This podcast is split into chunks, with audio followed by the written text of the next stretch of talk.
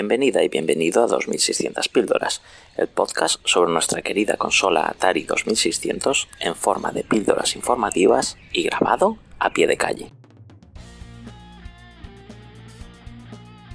Llega la hora de que 2600 píldoras haga un programa especial de Halloween, y es que los videojuegos siempre han tenido una tradición con la temática de terror, consecuencia de trasladar los elementos populares terroríficos al sector del entretenimiento digital, al igual que el cine, la literatura o los cómics, aunque en la consola han paseado títulos como Haunted House, The Monster of Frankenstein o Alien, qué mejor juego para conmemorar esta fecha que Halloween, cartucho homenajea la película por antonomasia de estas fechas, la homónima de John Carpenter. El programa de hoy hablará del juego Halloween, con una historia que se inicia en el despertar de una nueva compañía, unos elementos novedosos en los videojuegos de la época y unas consecuencias que son toda una historia para contar en la oscuridad a la luz de una hoguera con un búho ululando en las sombras. Soy Raúl Pacman, quédate conmigo si lo quieres saber todo sobre el juego de Halloween para la 2600, una opción para pasar miedo en nuestra consola.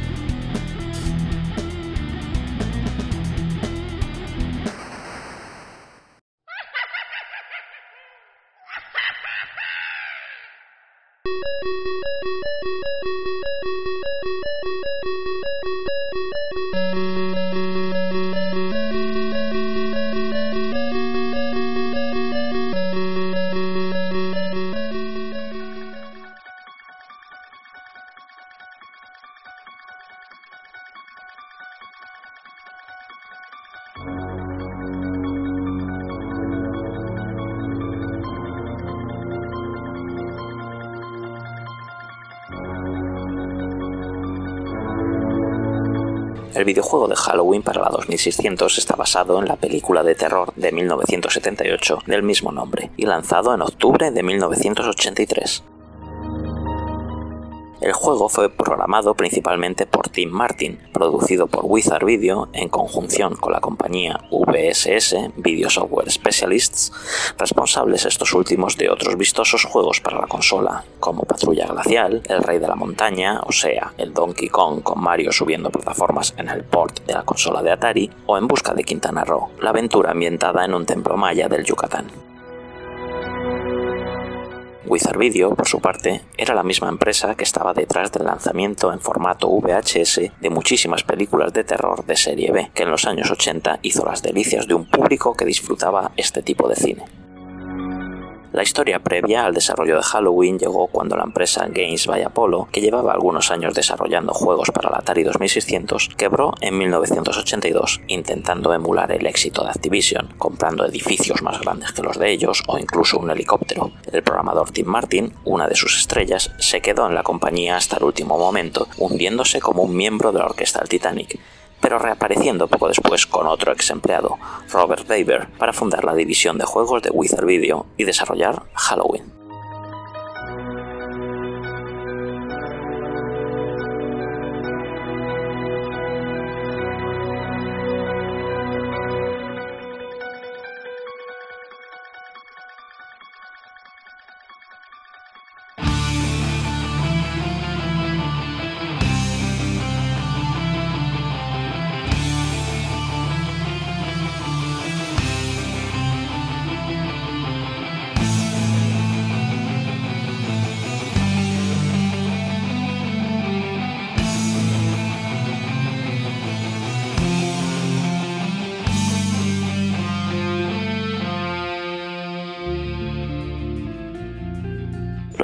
Relacionados con películas de tipo slasher siempre han sido una constante en el sector de los videojuegos. A pesar de que estas películas tuvieron su apogeo en una era en la que sus escenas más horribles nunca se permitirían en las consolas, ha habido una sorprendente cantidad de intentos de convertir las películas slasher en un juego. Esta interpretación del clásico de culto de Carpenter puede ser una de las primeras, y aunque comienza una tendencia de juegos que tienden a ser únicos por su carácter de culto, la mayoría de ellos no pasan de una calidad mediocre. Sin embargo, es notable por ser uno de los pocos juegos de Atari 2600 que muestra sangre, algo que causó una gran controversia durante su lanzamiento. También fue un juego un poco tardío, ya que se lanzó después de la tercera película de la franquicia, la que de manera bastante infame ni siquiera contó con el antagonista principal de la serie. De hecho, el juego salió cuando esta parte, Halloween 3, Season of the Witch, según su título original, nos mostraba un argumento en el que unas pesadillas se vuelven realidad cuando el maníaco propietario de una tienda de juguetes, Conal Cosran, empieza a fabricar unas máscaras que convierten las almas y los cuerpos de los niños en seres diabólicos. La película tiene momentos de verdadera vergüenza ajena y aunque por momentos es divertida, ni siquiera muestra el más mínimo atisbo de Michael Myers y solo toma el título como reclamo comercial. Sin embargo, en Wizard Video consideraron que era un buen momento para rescatar al asesino de cara blanca y llevarlo a la consola de Atari. Aunque el juego se llamaba Halloween y presentaba el póster cinematográfico de la película como portada, así como el tema musical principal de la cinta, en sí nunca se refiere explícitamente a ningún personaje, incluido el asesino, por sus nombres en el film. El juego se basa en los eventos que ocurren durante el clímax de la película, en los que la niñera Laurie Strode, interpretada por Jamie Lee Curtis, es perseguida por su casa por el asesino psicótico Michael Myers.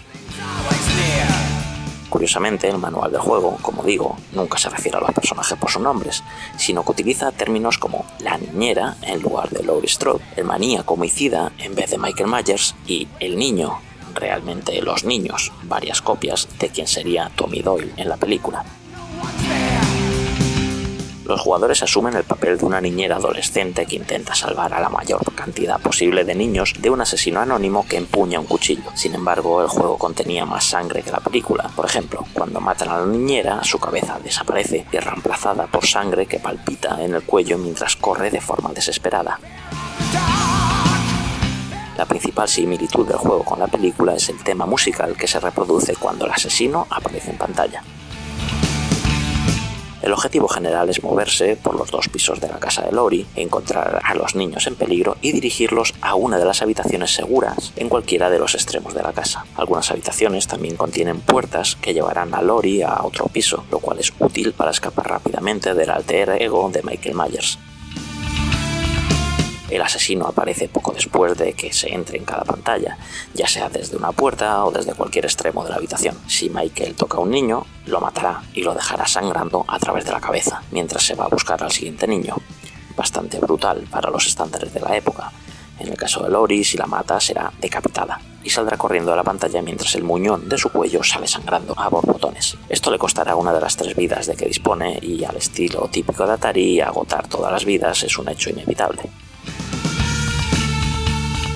El bucle de juego típico de un juego de Atari es aún más sombrío cuando te das cuenta de que no hay forma de prevenir tu propio asesinato espeluznante, según aumenta la dificultad del juego.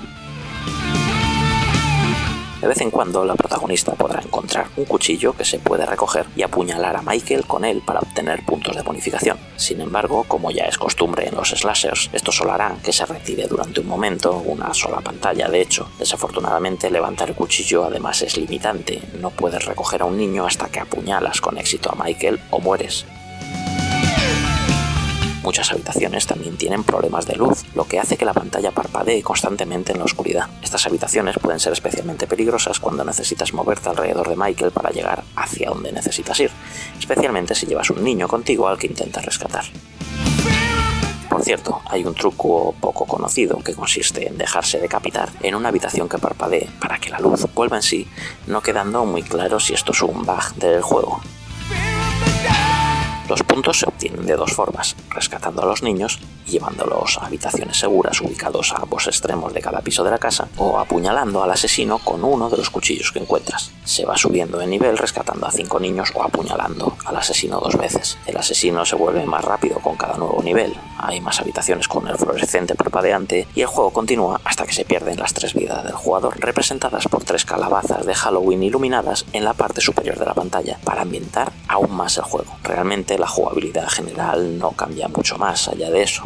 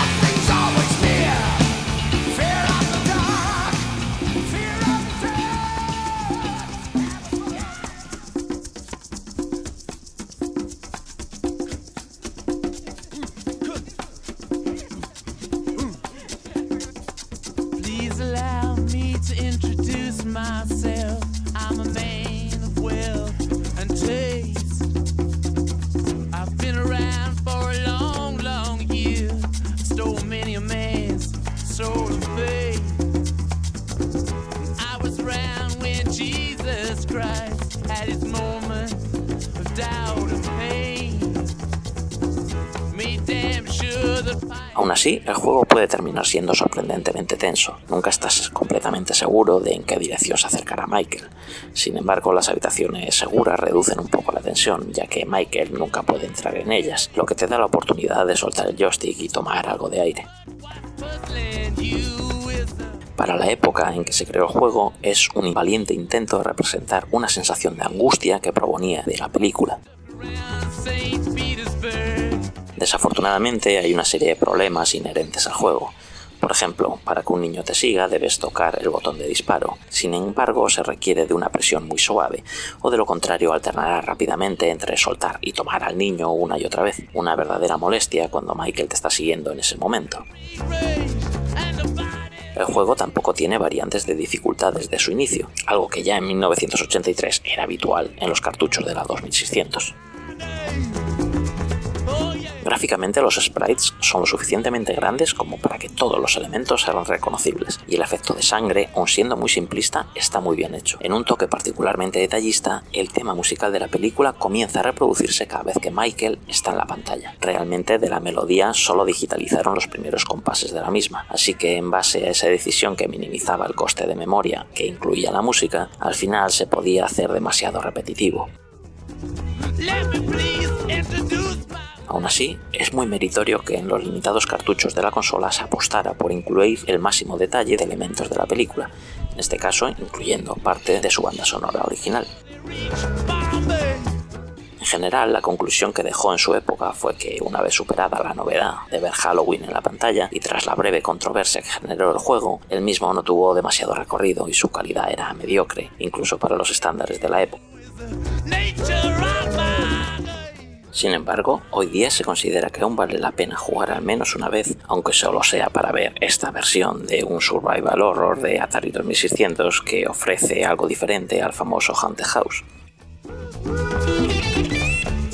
Al igual que La Matanza de Texas, el otro juego que ofreció Wizard, Halloween fue un título controvertido en ese momento debido a su contenido y tema violentos. Muchos vendedores minoristas de juegos se negaron a ofrecer el juego y los que lo hicieron a menudo lo mantuvieron detrás del mostrador, apartado de la vista, para venderlo solo si se les pedía explícitamente. La realidad es que Halloween, junto con la matanza de Texas, llevó a Wizard Video Games a la bancarrota, debido a la poca recaudación que tuvieron por ambos juegos. Realmente se esperaba hacer un gran negocio con ambos juegos, ya que el tiempo de desarrollo había sido muy corto y ambas temáticas gozaban de gran popularidad. La referencia era que Ed Salvo, ex programador de Games by Apollo, programó La Matanza de Texas en solo seis semanas y Halloween no supuso mucho más tiempo, pero las cosas no salieron como ellos pensaban.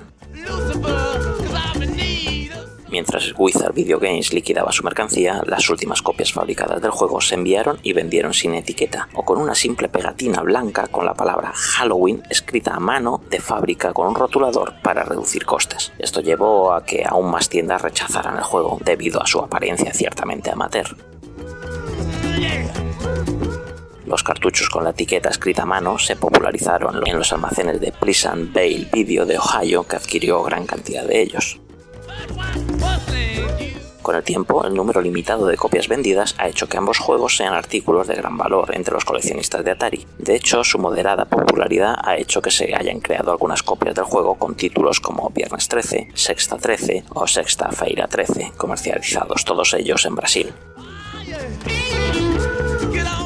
Y hasta aquí el 2600 píldoras de hoy, con temática especial de Halloween. Recuerda seguirme en la plataforma iBox, tanto en el canal de 2600 píldoras como en el de la Chus, donde se publican este y otro montón de podcasts que seguro que te interesan. Te recuerdo la importancia de que me digas qué te ha parecido el programa o que me comentes tus impresiones de este juego. Te agradeceré todos los me gusta o comentarios que me quieras dejar, algo que animará a que este proyecto de divulgación siga adelante. Saludos y nos vemos jugando.